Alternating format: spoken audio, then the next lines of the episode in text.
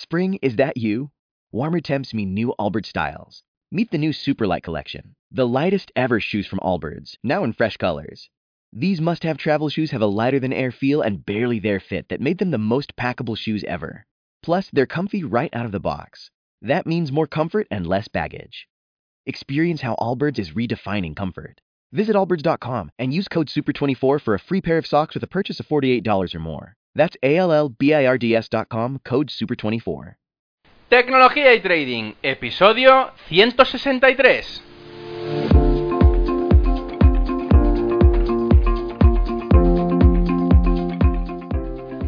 Muy buenos días a todos, bienvenidos un día más a este podcast y canal donde se trata todo lo relacionado con el trading financiero, la informática y por tanto la combinación de los dos, el fintech.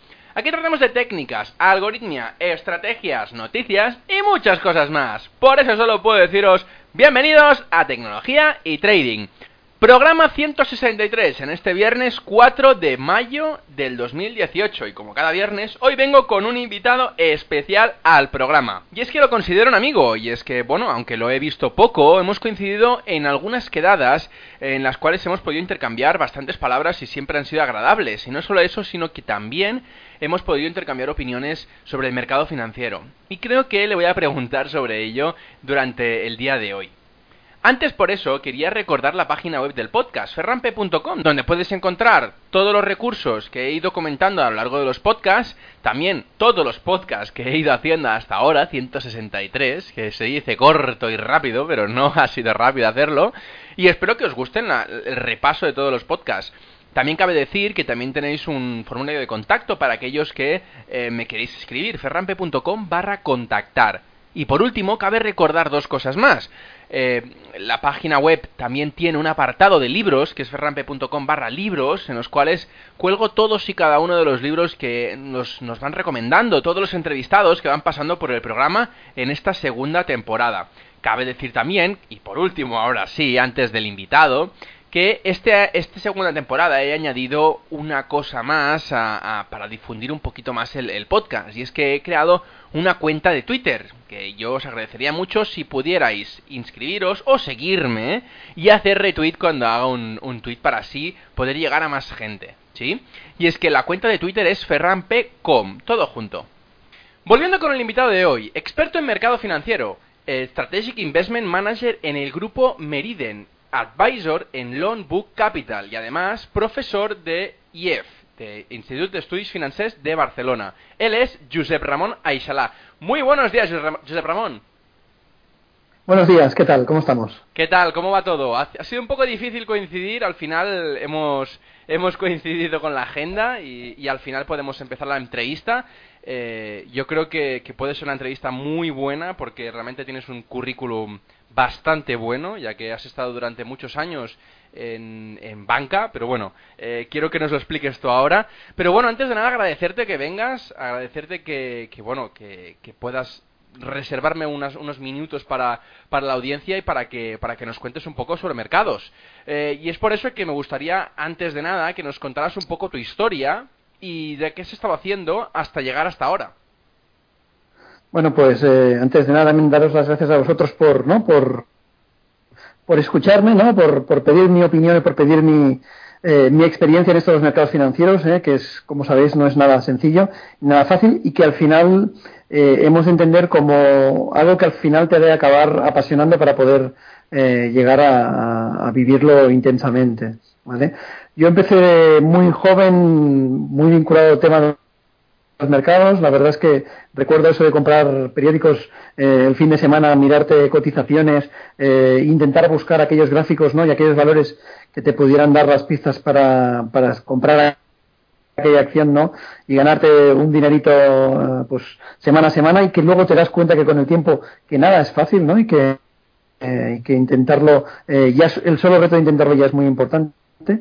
La verdad es que, bueno, con, eh, joven, con 20 años, entré a trabajar en una entidad financiera, ¿vale? Eh, entré haciendo eh, labores comerciales en, esta entidad financiera, pero ya demostré que mi interés sobre todo era por estar muy vinculado con los mercados financieros, ¿no?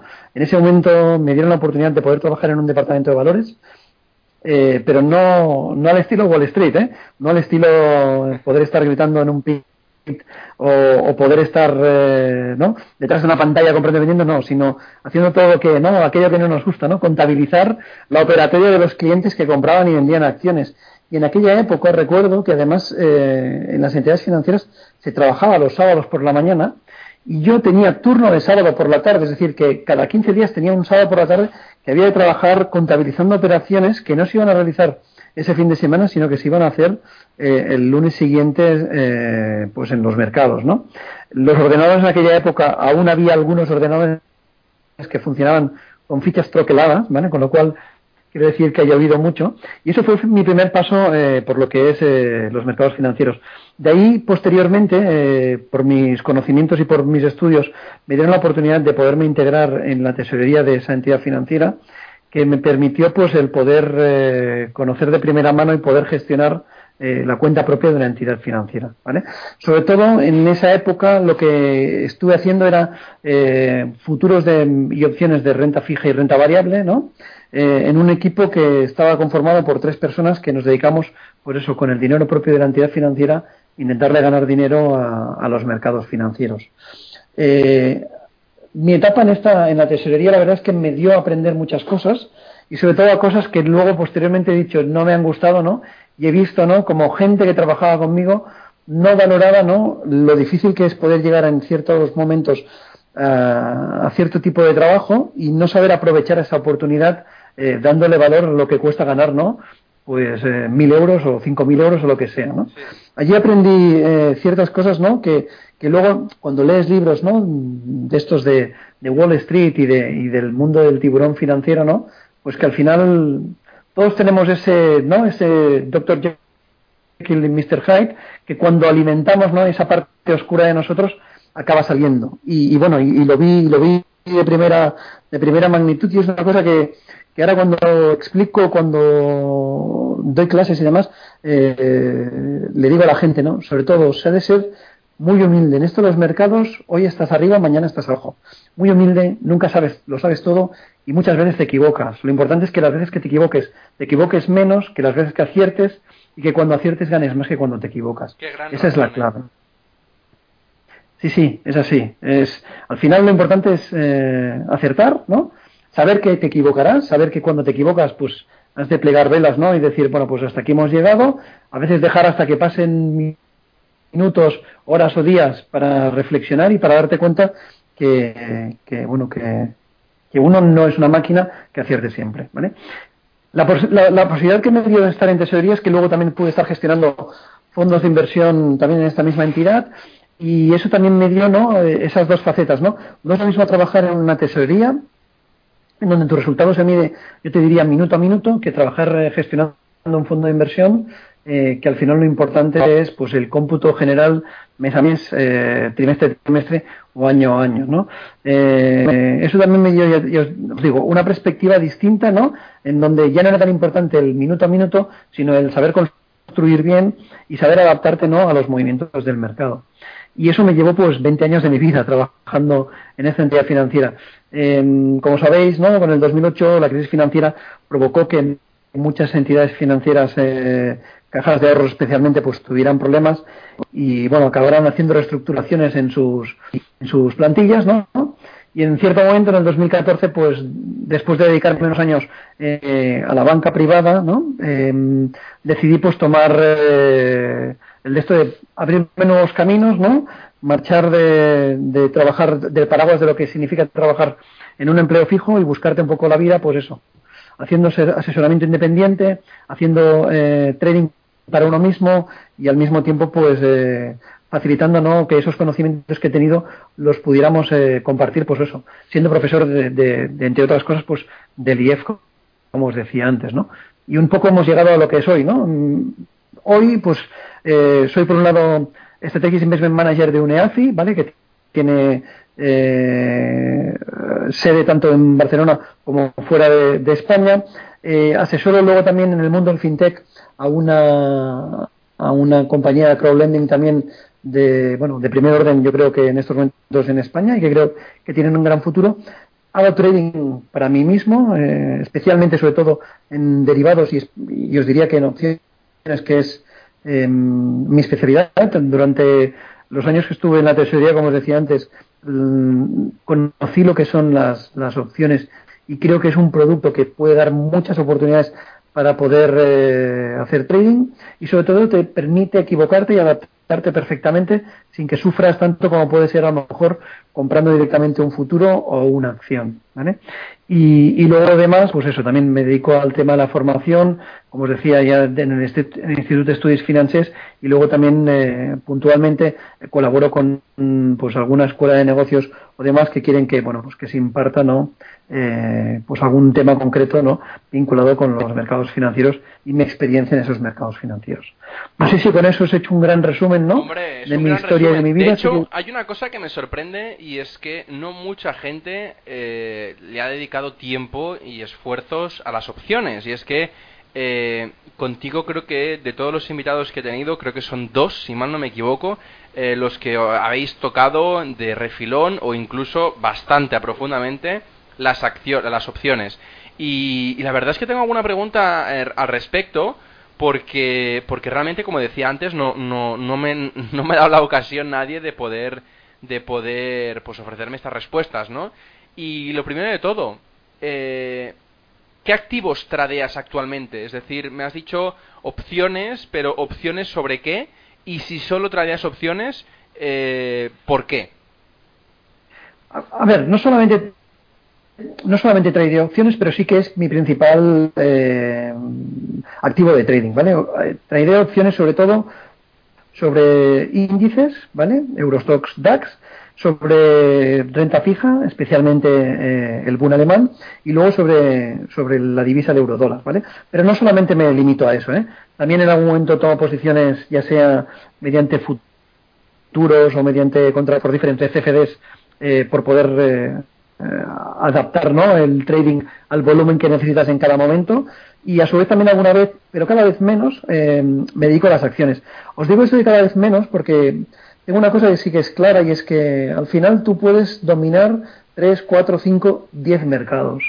Eh, dominar 20, 30, 50 acciones es muy difícil, ¿vale? Puedes ver cosas puntuales, ¿no? En swing trading, por ejemplo, y decir, oye, mira, esta acción, este mercado me gusta y en un momento determinado, pues, compro esta acción, sé dónde quiero llegar, sé dónde tengo mi stop y ya está. Pero me es mucho más fácil, pues eso, dominar un índice que creo que son mucho más nobles, dominar una divisa, que aunque sí que es más volátil, también tiene toda una serie de, macroeconomía que te puede ayudar a tomar decisiones o, o, tradear, pues eso, opciones sobre un, bono de renta fija como puede ser el bono alemán o, el bono a 10 años alemán, ¿no? Em, ya os digo, no me decanto especialmente por nada, pero sí que es verdad que para mí las opciones son mi primer eh, herramienta eh, de trading, ¿vale? Y sobre todo estrategias combinadas en opciones que, creo que dan muchas posibilidades, ¿no? Para poder eh, pues obtener rentabilidad y, os digo además que las opciones te dan la posibilidad que si te equivocas puedes rectificarlas, sobre todo sin que te suponga un dolor de pérdida importante y al mismo tiempo dándote la oportunidad a poder seguir jugando la partida sin haber no dicho, pues me ha saltado el stop y se ha acabado la, oportunidad de seguir tradeando con esa opción o con ese futuro. Sí, de hecho te quería preguntar eh, ¿qué, tipo de estrategias utilizas a la hora de, hacer trading. Eh, ¿Son comunes, atípicas, se basan en money management, en gestión de los activos o en combinación de varias cosas? Es combinación de varias cosas, ¿vale? Money management es muy importante, ¿no? Por lo que os decía, no es lo mismo comprar un futuro del DAX, ¿no? A 25 euros el punto, ¿no? Eh, que sabemos que es multiplicar el precio de los 12.250, 12.300 eh, puntos cada hora por 25 euros el punto, que poder, pues eso, em, distribuirte esa operación en 5 CFDs de 5 euros el punto, ¿no? Que puedes ir escalonando la, la exposición y en un determinado a lo mejor solamente quedarte con dos y el riesgo evidentemente es mucho menor. Eh, luego las opciones, como sabéis, eh, no se miden por, por, puntos, sino que se miden por las famosas griegas, ¿no? La delta, la teta, la vega, y eso también te da muchas posibilidades. Em, os digo, em, en las opciones es siempre vencedor aquel que sabe dominar eh, la buena gestión de las, de las griegas, ¿no? Y sobre todo del factor eh, que yo le llamo el income, ¿no? El vendedor de opciones, ¿no? El que ingresa prima, que evidentemente asume riesgo porque el riesgo es ilimitado, tiene una ventaja sobre el comprador de opciones. Y sobre todo, eh, si tenemos mercados como los que hemos tenido en los últimos meses, en donde la volatilidad ha tenido un repunte importante y, por tanto, ese riesgo que asumes vendiendo la opción eh, te la pagan mucho mejor. Muy bien. Bueno, eh, y, de opciones, supongo que, te habrás encontrado poca gente que a nivel retail pues, pues, realmente sepa de opciones, ¿no? Eh, esto, ¿Todo esto lo, enseña, lo, aprendiste dentro del banco o, lo has ido aprendiendo fuera del banco? Vamos a ver. Em, ha sido un poco de todo. Eh, puedo decir que pertenezco a una de las primeras promociones de MEF, del mercado, del famoso mercado español de futuros financieros, en donde por trabajar en una tesorería y tener un, un terminal de MEF donde pudieras operar ¿no? en futuros del IBEX o, del bono nacional en ese momento, te obligaban a sacarte la, licencia de MEF.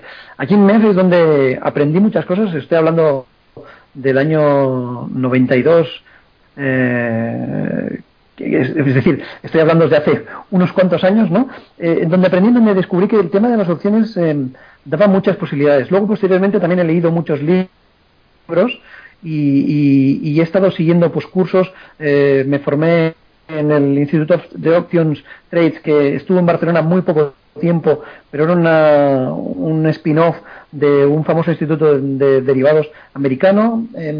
luego también he tenido la oportunidad de compartir eh, experiencia con gente que estaba muy vinculada a los mercados, eh, como la gente de Expert Timing Systems, los famosos ETS, la familia Bolívar, Em, que eran también conocedores del tema de las posibilidades que daban las opciones y todas estas cosas eh, al final te acaban ¿no? Eh, con el tiempo formando un conocimiento que acaba haciendo que tú decidas ¿no? qué es lo mejor por tu manera de ser, por tu mm, psicología, por el money management, qué es lo que mejor se adecua ¿no? al trading que tú quieres hacer. Y en este sentido, para mí las opciones ha sido un gran descubrimiento.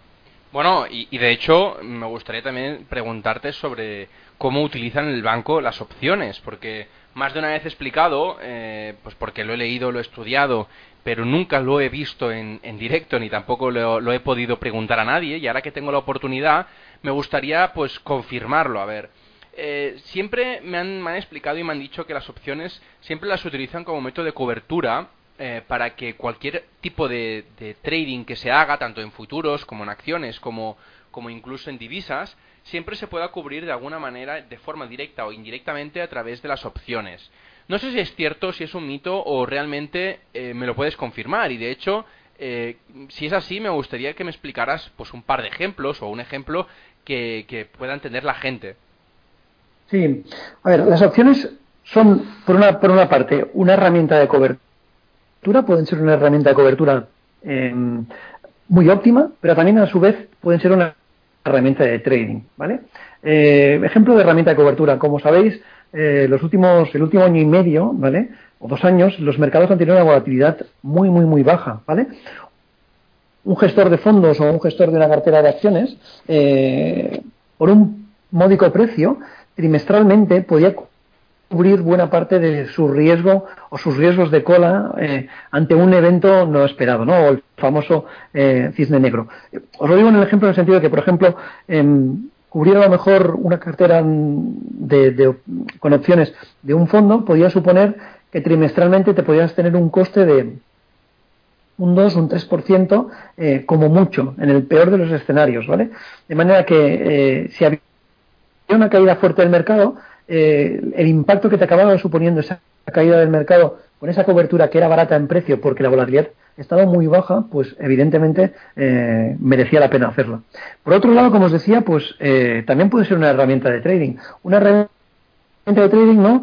Pues, mm, por ejemplo, eh, un momento, en este momento, ¿no? Gestores que a lo mejor em, puedan decidir, oye, quiero tener un poco más de riesgo eh, en la cartera o quiero tener riesgo en el portfolio, em, pero sin, sin tener que asumir la pérdida o la ganancia directa uno a uno, pues ahora, por ejemplo, podrías escoger, buscarte una opción put de venta del Eurostox eh, en niveles 3.000, 3.100 y decir, oye, yo estoy dispuesto a comprar el Eurostox si bajara a 3.100 ¿no?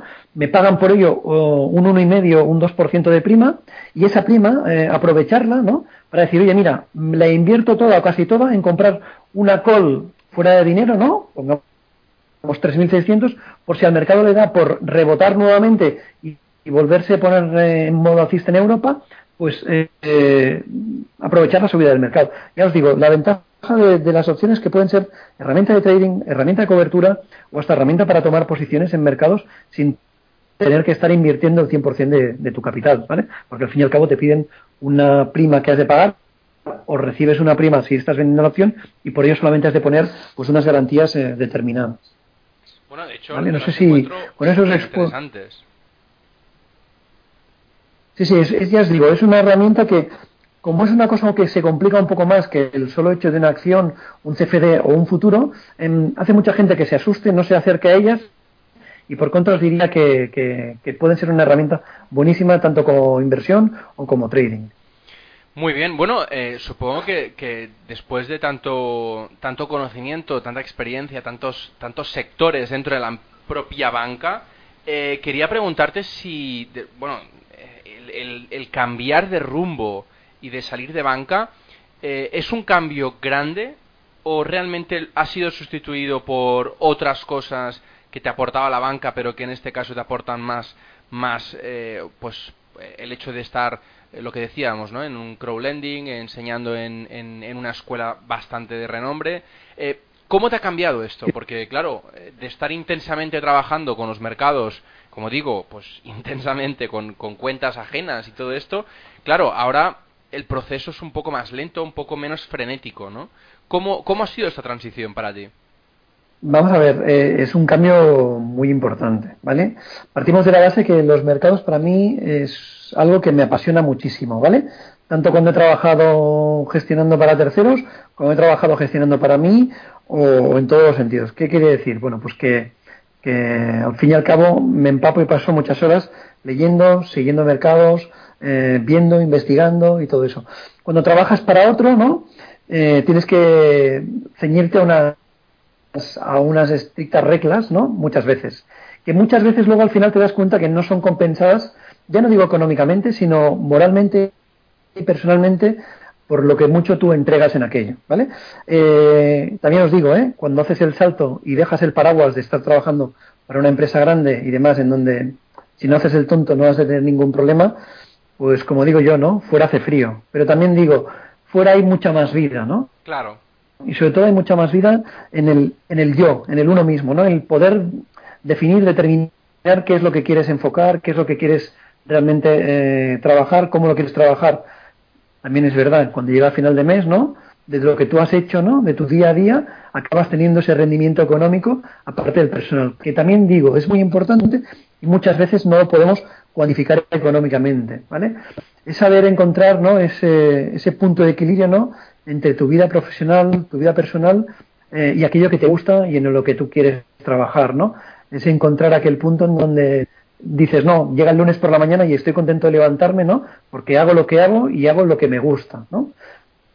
Eh, creo que eso es, es, importante. Y como digo siempre yo, nada es fácil, todo tiene un coste eh, y has de saber, ¿no? Buscar ese punto, como decía antes, eh, en donde te haga feliz y te encuentres eh, pues motivado y, en, equilibrio contigo mismo. Bueno, totalmente de acuerdo. Y de hecho, creo que es la máxima la máxima que tenemos que seguir todos y, es por eso que, bueno, yo muchas veces incito a la gente que, es emprendedora pues a emprender proyectos, aunque no los acabe empresa, aunque yo también los empujo a hacerlo, pero al menos eh, que puedan disfrutar no solo de, la televisión y, de la, y del ocio que, nos ofrece de forma pasiva, ¿no? que, sino que también eh, pues un poquito eh, un poquito de esfuerzo para que esta recompensa no solo sea económico sino que también sea espiritual no al final creo que, que sentirse bien es así Ferran no solo, no solo es económica.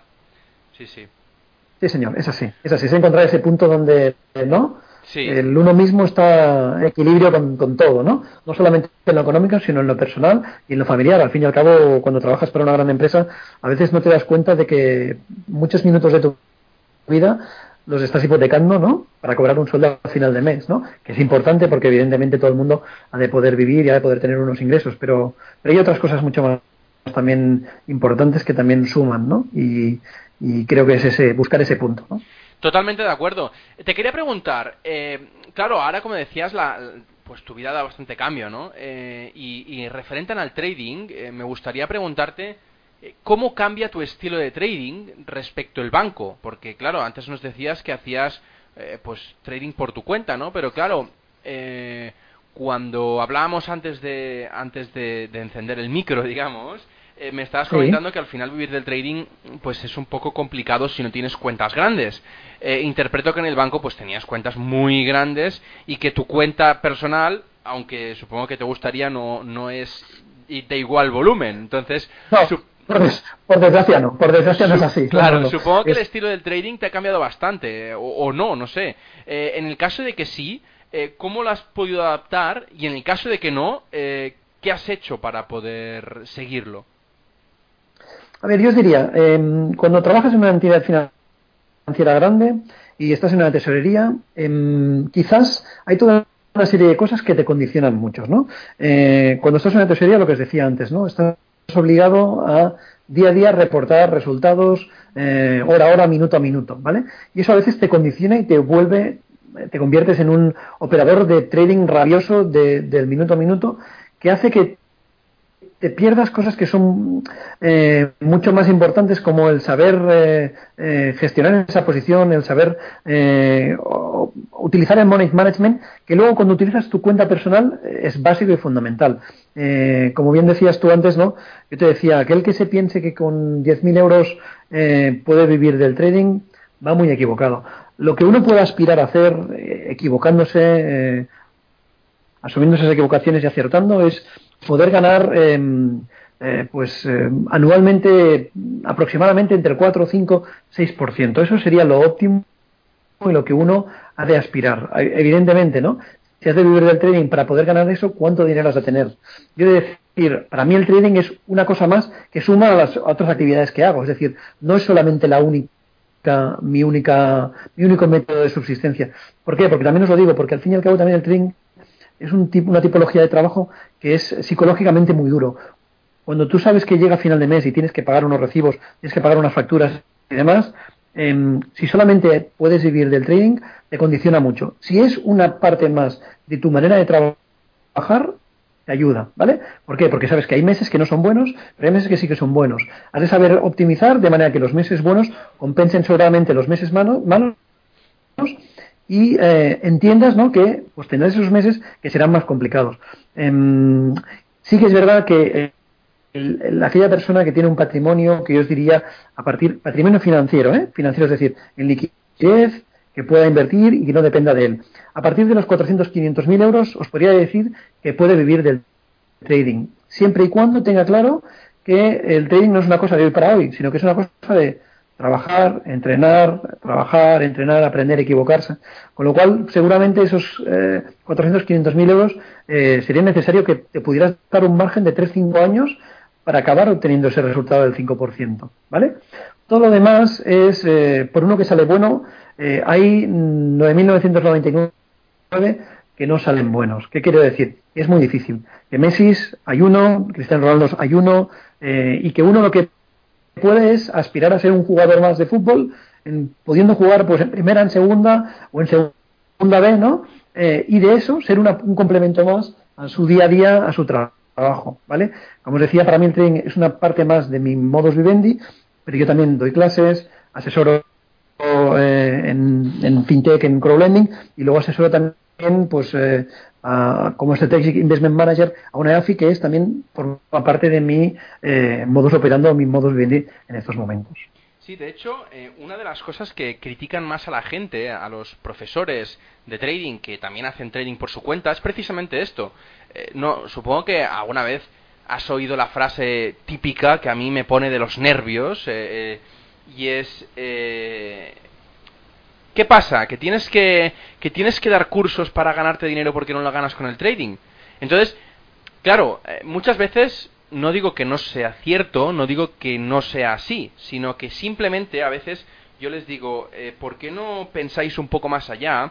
A esta gente que lo dice, que lo pregunta con, con tanta agresividad hacia la gente que intenta regalar su conocimiento o incluso cobrando poco, porque a veces el conocimiento que, que aportan es muchísimo más eh, de lo que de lo que están cobrando pero es que muchas veces digo precisamente lo que tú acabas de decir que el trading tiene que ser desde una vertiente tranquila desde una vertiente que, que no te no te no tengas un cuchillo en la nuca constantemente para ganar el salario porque si solo es tu fuente de ingresos principal al final la vas a hacer mal porque la presión te va a poder contigo.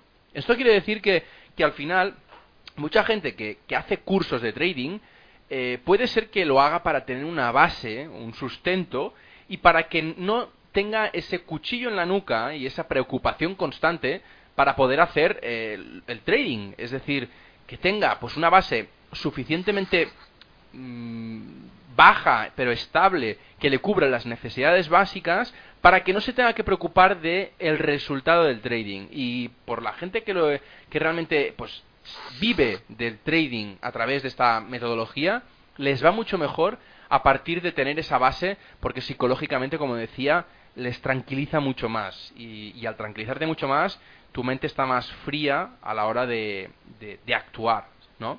No sé si lo compartes esto. Sí, sí, lo, lo, lo comparto bastante. Yo digo, em, para mí, el que se dedica a, a enseñar o mostrar el trading por una módica cantidad y encima lo hace en tiempo real, es aquel que para mí sirve como mínimo eh, eh, como ejemplo a seguir. Aquel que hace cursos los fines de semana, que ves que es muy activo en redes sociales, en ciertas actitudes, en ciertas cosas, me hace dudar de que realmente viva del trading, ¿vale? Eh, ha de ser un punto de equilibrio, ¿vale? Ni se te ha de ver mucho el plumero impartiendo muchas clases, ni tampoco has de ser eh, un ermitaño. También os digo, ¿eh? hay muchos ermitaños muy buenos eh, que se dedican a gestionar patrimonios y no para nada dan clases ni mucho menos, ¿vale? Yo como siempre digo, ni, ni todo es blanco ni todo es negro. Hay un punto en donde el equilibrio es bueno. Ya os digo, aquel formador que en tiempo real em, haga la formación y muestre su trading, creo que tiene, como mínimo tiene que ser escuchado y para nada tiene que ser criticado que el otro que se dedica a escribir libros, a, vender cursos, a hacer un canal de YouTube, no sé qué, no sé cuántos, y pocas veces te enseña cómo lo hace en directo, ese seguramente vive realmente de vender eh, cursos y no de, gestionar o de hacer trading. ¿vale?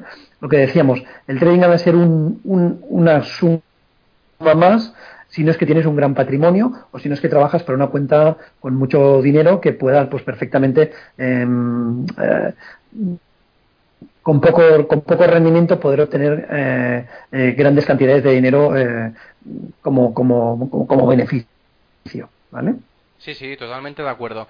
Bueno, ahora volviendo al tema de tu trading y, tus proyectos. Ahora que estás con el proyecto del Loanbook, Loanbook perdón, supongo que te vienen varias personas que te piden asesoramiento y sobre todo un punto de vista eh, más de inversor, de, pues dónde invertir, dónde, dónde poder sacar rentabilidad. Para aquellas que no sepan qué es crowdlending, ¿puedes explicar un poco en qué se basa y cómo ayudas a estas personas que te piden ayuda de, para, saber dónde invertir? Sí, mira, eh, el crowdlending eh, al fin y al cabo es aquello que los bancos han hecho mal, ¿vale? O forma parte de eso, ¿no? Siempre recordar aquella frase que dice, no, el banco es aquel que te presta un paraguas cuando hace sol y te lo pide cuando llueve a cántaros, ¿no? Eh, el crowdlending nace un poco, eh, es un modelo anglosajón, ¿no? Nace con la idea de que eh, alguien puede conseguir financiación y alguien puede conseguir rendimiento de su patrimonio sin tener que utilizar el sistema financiero como tal, ¿vale? Al fin y al cabo es, y yo siempre digo, siempre que se haga correctamente, sin idea de usura, sino con una idea en donde todo el mundo gane, en donde el win-to-win sea lo más importante, para mí es una buena herramienta para utilizar. Al fin y al cabo, eh, el crowdlending que hace, en este caso, Loan Book, eh, con el cual tengo una vinculación desde hace cuatro años, em, consiste en empresas que tienen un negocio, que es un negocio reconocido, que necesitan financiación aparte de la bancaria, buscan a terceros, que en este caso son inversores ahorradores particulares o instituciones o privados, que lo que quieren es rentabilizar su dinero em, sin pasar por el banco, ¿no? Si tú hoy en día vas a un banco a pedir un préstamo, te cobran X dinero, pero no solamente el tipo de interés, ¿no? Sino como empresa además te piden que a lo mejor domicilies las nóminas de los trabajadores, que hagas seguros, que hagas toda una serie de cosas que tienen un coste, por decirlo de alguna manera, perdonar, oculto, ¿no?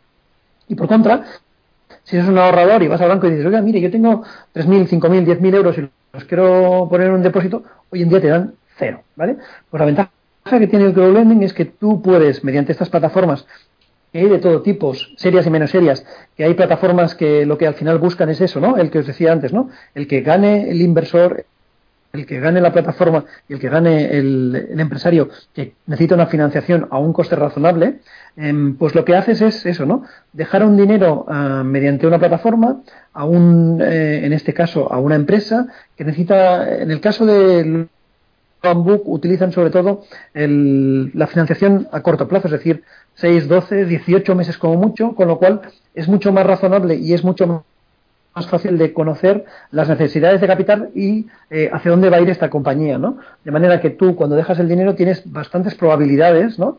De que cuando llegue el vencimiento de este préstamo, eh, pues acabes recibiendo el, el 100% del capital que has dejado, más los intereses que te generen. Como digo yo, el crowdlending es una herramienta más, no de ser lo único, es una herramienta más y además eh, tu cartera si te dedicas a hacer préstamos participativos de estos, tu cartera pues ha de ser amplia y grande, ¿no?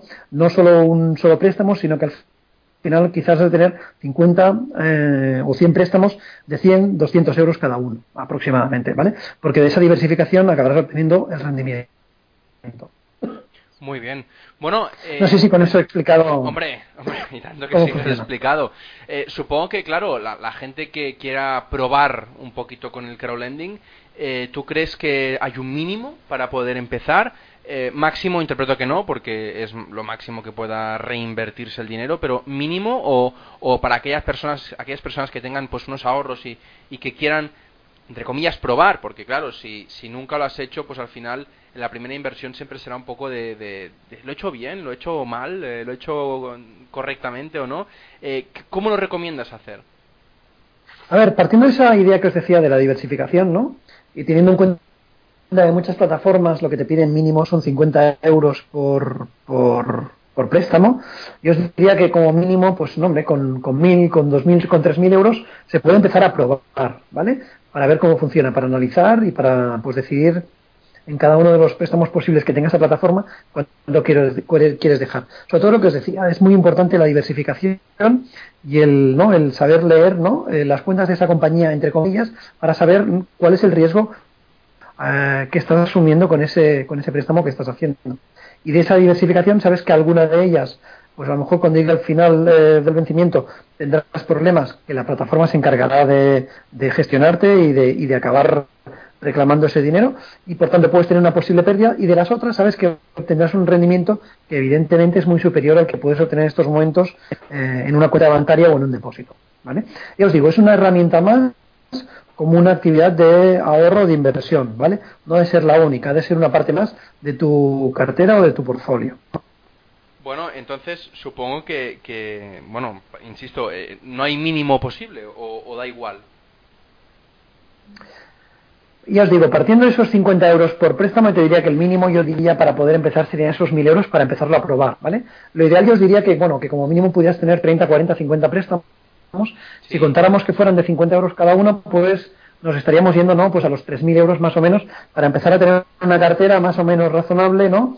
a un horizonte temporal de un año o 18 meses, donde puedes obtener rendimientos ¿no? de entre el 4 y el 6% actualmente, por ejemplo. Claro, y, aparte también te quería preguntar, porque eh, ¿cómo, ¿cómo se puede escoger la mejor empresa para poder invertir? Porque cuando cuando eres bueno pues cuando eres nuevo y quieres empezar te tienes que fiar pues un poco de la intuición o, de alguien que te ayude pero eh, tienes algún truco que puedas recomendar al resto a ver, yo parto de la idea de que el mismo marketplace que, en este caso yo utilizo, que es, eh, ¿vale? Él ya tiene un primer análisis y te hace un resumen eh, y aparte te presenta cuentas eh, financieras de la compañía con resultados, con apalancamientos y demás para que tú puedas hacer una valoración, ¿vale? Además ellos le dan un rating que te sirve para saber, ¿no?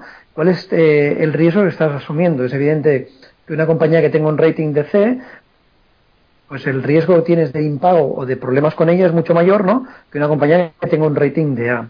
Luego a partir de aquí, pues bueno, es de ver, ¿no? Es una empresa que se dedica a la construcción, es una empresa que se dedica a los servicios, ¿no? Cuánto factura, cuántos eh, años lleva de vida eh, esa compañía con lo cual te está diciendo, ¿no? A más años de vida te está diciendo que es muy posible que, dentro de 12 meses, 18 meses siga funcionando. Em, ¿Cuál es el nivel de apalancamiento, ¿no? Eh, activo versus pasivo.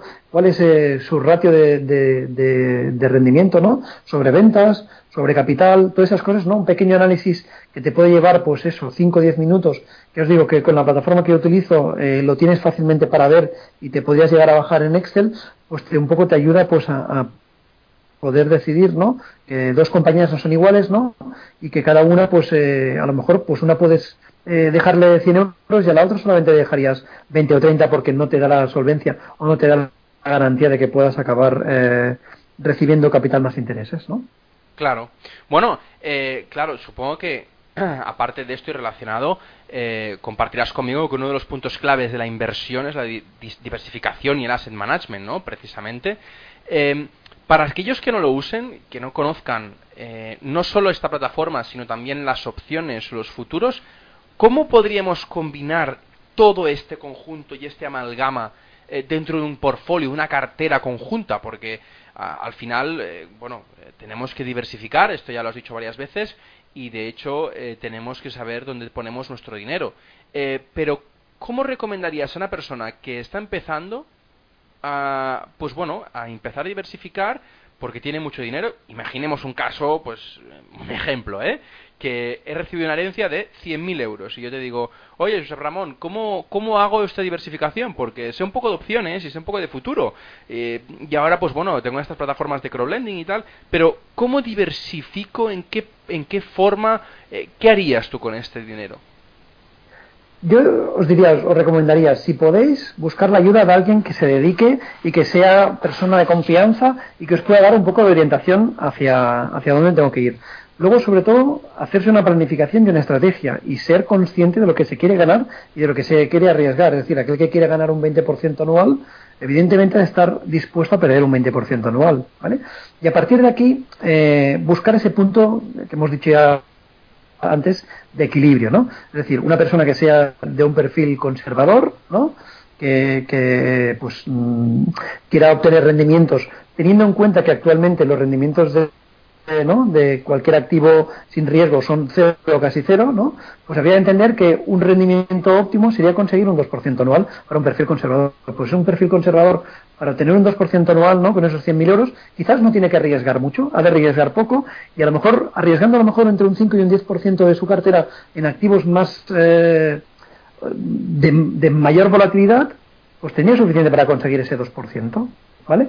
El ¿Que quiero tener ese 20? Pues evidentemente, con ese 5 o 10% en activos de, mucho riesgo no tiene suficiente. Tendría a lo mejor pues, eh, a incrementar su riesgo hasta el 50 o 60% eh, del total del patrimonio. Ya os digo, es muy importante encontrar ese punto o esa estrategia en donde te diga, quiero llegar aquí, em, quiero ganar esto, eh, y sí, asumo que el riesgo es este, ¿vale? Y a partir de aquí, pues un poco distribuirse esta cartera, ¿no? Yo actualmente pienso que la renta variable es un activo, pero también pienso que llevamos muchos años, sobre todo en la parte americana y demás, con subidas importantes, con lo cual soy del parecer que si alguien aún no ha empezado o no tiene una cartera de renta variable, no le recomiendo que, incremente mucho o que inicie mucho con mucho patrimonio la parte de renta variable, sino que más bien eh, empiece a, invertir y sobre todo utilice lo de lo que digo yo, ¿no? La inversión eh, programada, es decir, que sepas que trimestralmente, ¿no? voy a comprar eh, renta variable hasta llegar a ese eh, porcentaje del patrimonio que quiero tener en renta variable. Y sobre todo aprovechar si vienen grandes caídas, ¿no? Si vienen grandes caídas en las próximas semanas, meses, pues aprovechar porque seguramente serán oportunidades para, para pues empezar una cartera de renta variable o para incrementar esa cartera de renta variable que de momento la tenemos con poca ponderación viendo pues los niveles de valoración y las subidas que hemos tenido en los últimos años en general, sobre todo ya os digo, en Estados Unidos. Sí, bueno, eh, sobre todo esto, enfatizar mucho el hecho de que cuando se gana dinero de forma eh, digamos, directa o rápida, ya sea por lotería, por, bueno, por lo que sea, eh, creo que, lo que decía antes Josep Ramón eh, está muy, muy acertado y es que tenemos que, en vez de tirarnos a la piscina y empezar a gastar como, como unos descosidos, eh, recibir ayuda de alguien que sepa eh, cómo administrar este dinero para, para, no perderlo, porque ya hemos visto que, que la gente, por probabilidad, la gente que, que, gana lotería o que recibe el dinero muy rápido, lo gasta en tonterías y que se les va tan rápido como ha llegado. Eh, te quería preguntar, eh, dada tu experiencia en el banco, después personal, eh, todos este, estos años eh, haciendo trading eh, manual, ¿te has planteado o has tradeado directa o indirectamente, mejor dicho, a través de trading automático? Sí, sí, sí, lo he hecho. Y una parte de mi, de mi trading es con trading eh, mediante sencillos modelos, ¿vale? No es muy complicado. Eh, al final, lo que os digo es como antes, ¿no? Todo tiene, todo sirve para sumar, ¿vale? Pero también es tener claro que todo tiene también su momento y su época. Hay momentos el trading automático funciona muy bien, hay momentos que el trading automático no funciona tan bien, igual que el trading discrecional y el no discrecional. Yo, por ejemplo, la selección de fondos que hago la hago mediante un pequeño sistema de momentum, ¿no? Que busca, pues, eh, eh, cuáles son los fondos que están comportándose mejor en cada tipo de, de activo, ¿no? Renta fija, renta gestión alternativa, que además, si quieres, lo puedes complicar un poco más y le podrías añadir el famoso solver, que es mm, la volatilidad y decir, por esta volatilidad, ¿dónde tengo que estar y en qué porcentaje que tengo que estar? Luego he hecho trading también eh, en, en, mercados de futuros y en acciones eh, mediante pequeños sistemas cuantitativos montados por mí, que han funcionado en su momento y luego han dejado de funcionar. Al final los sistemas cuantitativos son eh, sistemas que muchas veces no tienen su momento, ¿no? Que luego al final sabes que eh, pasan por rachas malas y que has de saberlas soportar. Y que al final de cada 100 sistemas que puedas encontrar o que alguien te pueda explicar pues acabarán funcionando 3, 5, ¿no? Y, eso es la labor más importante, ¿no? A la hora de coger. Yo os digo, no es, ni los sistemas automáticos son la panacea, ni el sistema eh, de inversión eh, eh, discrecional tampoco. Yo creo que al final, como os decía antes, ¿no? el buscar el punto en donde todo más o menos equilibre funcione. Y eso es la, la clave en donde has de, has de focalizarte, ¿no? En encontrar aquellas cosas que más o menos te ayudan para, ¿no? Para conseguir tus metas y tus objetivos. Totalmente de acuerdo. Eh, te iba a preguntar, ¿los has programado tú? ¿Los ha programado alguien por ti? ¿O qué, qué tipo de sistemas eh, automáticos tienes? He, he, tenido, he tenido programados por mí, eh, de los cuales ya quedan muy pocos funcionando, y he tenido y utilizo alguno que no está hecho por mí, sino por, por terceras personas. Eh, ya van a tener unas normas muy sencillas. Muchas veces hemos de pensar en que lo sencillo es lo que funciona. Si lo complicas mucho, normalmente suele, suele acabar eh, sobreoptimizado y no teniendo ninguna validez.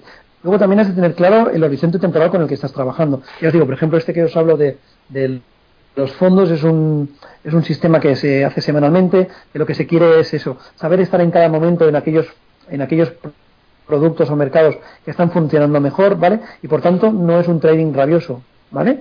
Eh, y luego también he tenido sistemas pues de trading rabioso que no que utilizaban parámetros de 5 o de, o de un minuto no y que hacían tres o cinco operaciones en, en una hora no os digo es encontrar aquello que se adecua a tu manera de ser y al objetivo que tú quieras eh, tener final. Totalmente de acuerdo. Bueno eh, el último día que nos vimos eh, físicamente en Barcelona eh, hablamos por encima del tema de las criptodivisas ¿Cuál es tu opinión al respecto? Bueno, es una moda. En estos momentos es una moda. Pero igual que fue una moda las .com en el año 2000. ¿Qué quiero decir con eso? Que posiblemente eh, el mercado no vivirá su auge, su boom y luego su, su declive. Y en ese declive, posiblemente si las criptodivisas han de acabar de ser una herramienta de pago o una herramienta de transacción, habrá alguna de ellas que acabará siendo válida y buena. El tema está en saber encontrar eh, pues el, el Apple o el Amazon de turno, ¿no? No todas serán Apple ni todas serán Amazon. Eh, y por tanto yo también diría que para aquel que no conozca exactamente dónde se están metiendo, pues que si quiere las criptodivisas entre, pero que entre con una parte muy pequeña de su patrimonio como una prueba y como algo de, eh, ¿no? De, ver qué pasa y demás. Ya os digo, todo esto tendrá su auge y yo creo que estamos ya viendo su declive y veremos dónde va a acabar. Si ya de ser realmente algo que funcione en el futuro, pues tendrá algún producto que acabará siendo bueno y es difícil que acabes tú teniendo única y exclusivamente aquel producto que sea el, óptimo y el bueno y el que te acabe haciendo rico de por vida. Bueno, eh, pues eh, tienes toda la razón y de hecho a mí lo que más me gusta de las criptodivisas no son las criptodivisas en sí, sino la tecnología que está detrás de ella, ¿no? El blockchain, que supongo que el también... blockchain, ¿no? El fenómeno blockchain, que eso será seguramente lo que sí va a tener validez en un futuro. Claro, exacto. Y, y, es que básicamente eh, creo que el potencial real del blockchain lo estamos asociando 100% a, a, la tecnología, perdona, a las criptodivisas, pero que realmente esta tecnología va mucho más allá que eso. Y es que eh, creo que, que, mucha gente, por, por desgracia, está asociándolo directamente eh, el, blockchain a las criptodivisas y, y, tiene mucho más allá. Pero bueno. Es así, es así, Ferran, es así. Tienes toda la razón, sí, sí. Bueno, Josep Ramón, llegamos a la última pregunta. La última pregunta siempre es la misma y es que siempre quiero recomendar tres libros por parte de los invitados que traigo para la gente pues que empieza o que ya pues está bastante avanzada en el trading, ¿no? Eh, dada tu dilatada experiencia, ¿qué libros nos recomiendas? Eh, eh, como te decía antes de que empezáramos la entrevista, tengo una biblioteca muy llena de libros y también he reconocer, no todos los he leído, algunos los he comprado porque creía que se habían de tener. si me dices tres libros, me pones en un compromiso. Yo diría que mi biblioteca es grande en cuanto a libros y, y, sé que algún día la tendría que valorar económicamente, pero no solamente económicamente, sino por todo lo que me ha dado. Yo diría como libros más interesantes, ¿eh? el famoso libro de John Murphy, ¿no? El análisis técnico de, mercados, de los mercados financieros, es el libro que todo el mundo debe haber leído en algún momento, ¿no? Que, que ha de, que ha de, ¿no? Que ha de eh, ser, ¿no? El libro de cabecera o de, o de mesita de noche que te sirve para entender lo que pasa en los mercados financieros. Seguramente la edición inicial, posiblemente ahora podríamos revisar y sería diferente de aquella inicial, pero se ha de tener. Luego también yo tengo, y hablando un poco de, de los futuros y, y, de las opciones, ¿no? Tengo el famoso opciones financieras de Prosper Lamont, que también es un poco la introducción al conocimiento de esas opciones financieras.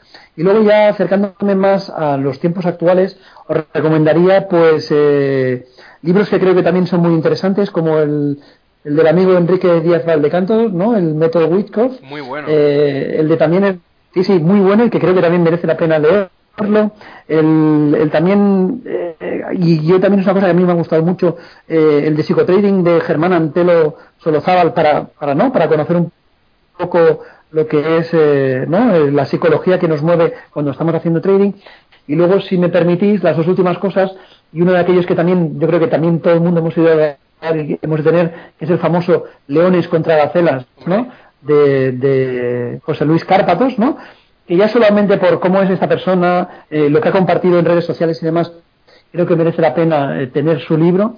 Y luego el que me está haciendo mucha ilusión y que voy a recibir pronto de un, de un amigo eh, muy bueno en tema de, de, derivados y creo que es una persona de referencia en derivados en España, que es Enrique eh, Castellanos, que me ha enviado y que espero que, me haya hecho su dedicatoria, ¿no? Y que tengo ganas de, ojear y, de leer, que es el, famoso libro de opciones y futuros de renta variable, ¿no? El manual práctico que está editado por Bolsas y Mercados Españoles, ¿no? Y que os digo, es que es de este, de Enrique Castellanos, que os digo que para mí es una referencia en el mundo de los derivados en, en España. Muy bien.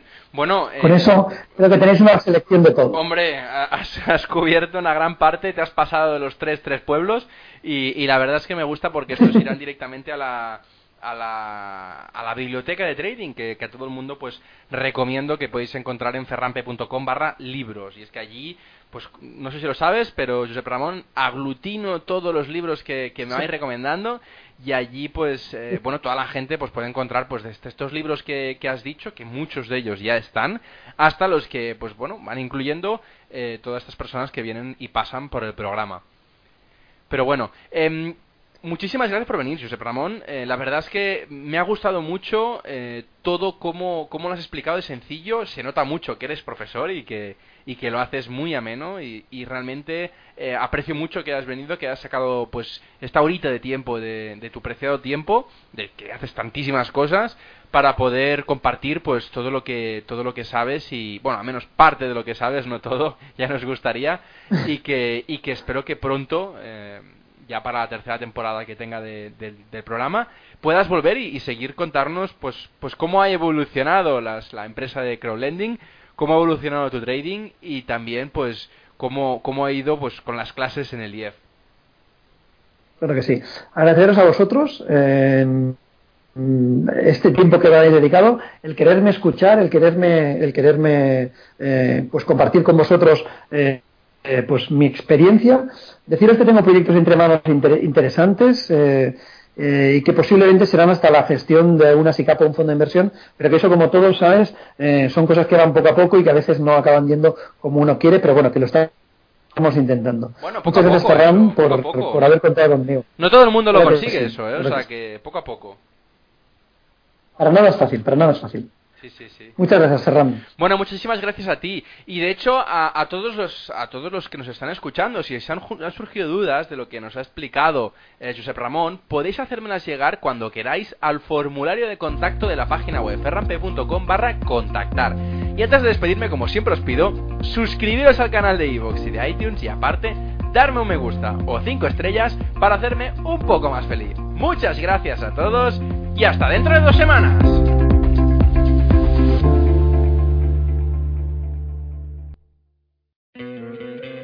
¿No te encantaría tener 100 dólares extra en tu bolsillo?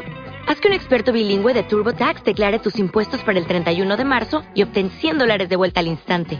Porque no importa cuáles hayan sido tus logros del año pasado, TurboTax hace que cuenten. Obtén 100 dólares de vuelta y tus impuestos con 100% de precisión. Solo con Intuit TurboTax. Debes declarar para el 31 de marzo. Crédito solo aplicable al costo de la presentación federal con TurboTax Full Service. Oferta sujeta a cambios o cancelación en cualquier momento.